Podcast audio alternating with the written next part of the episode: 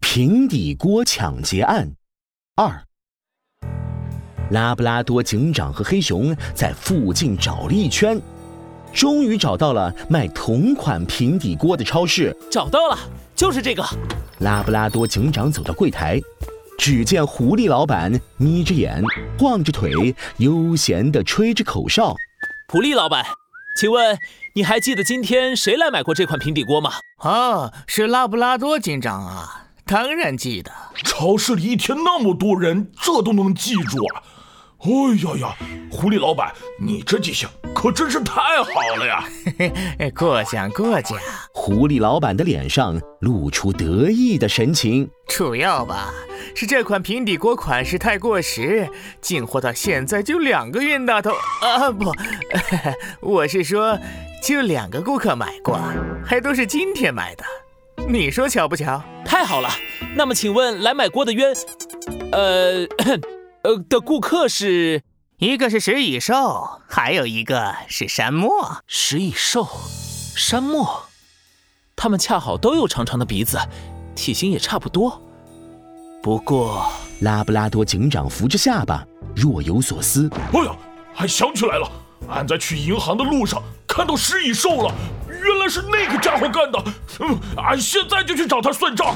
黑熊撸起了袖子，气呼呼地冲了出去。是拉布拉多警长愣了一下，立刻追了出去。等等黑熊，不是食蚁兽，啥呀？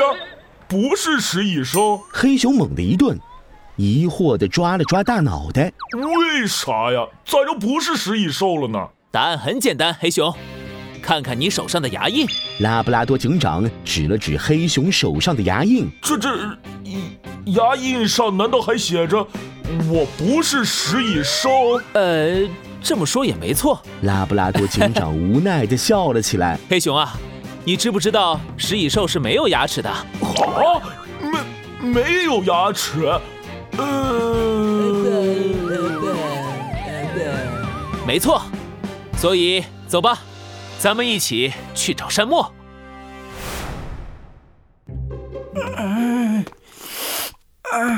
我的鼻子，森林小镇的小路上，一只动物一边心疼地摸着自己的长鼻子，一边一瘸一拐地往前走，是山漠。哎呀呀，瞧瞧它的长鼻子，此刻肿得就像一个又肥又大的紫萝卜。可恶啊！钱没抢到，还撞坏了鼻子。逃跑的时候还还崴了脚。山漠越想越委屈，忍不住仰天大喊。太倒霉了吧！倒霉？哼，俺才倒霉呢！山漠循着声音望去，只见前方的拐角处出现了两只动物，一只是早上被他选中的倒霉蛋黑熊，另一只有着芒果一样的脑袋，穿着藏蓝色的警服，是拉布拉多警长。山漠一下子愣住了，心虚的往后退了一小步。 拉布拉多警长，呃好好巧啊！山漠，你这鼻子是怎么回事呢？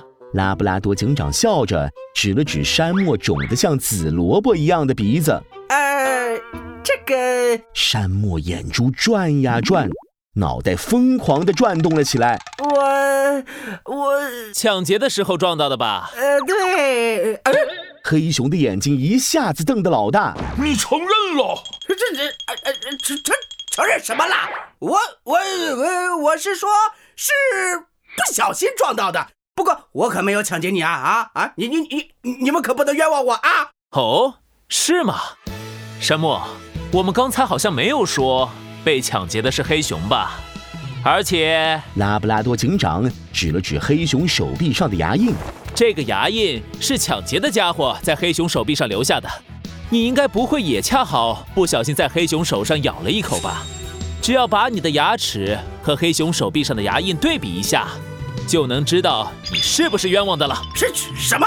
山漠的冷汗一下子冒了出来。山漠，你还有什么要说的吗？我呃我。山漠心虚地往后退。忽然，他调转身体，嗖的一声掉头就跑。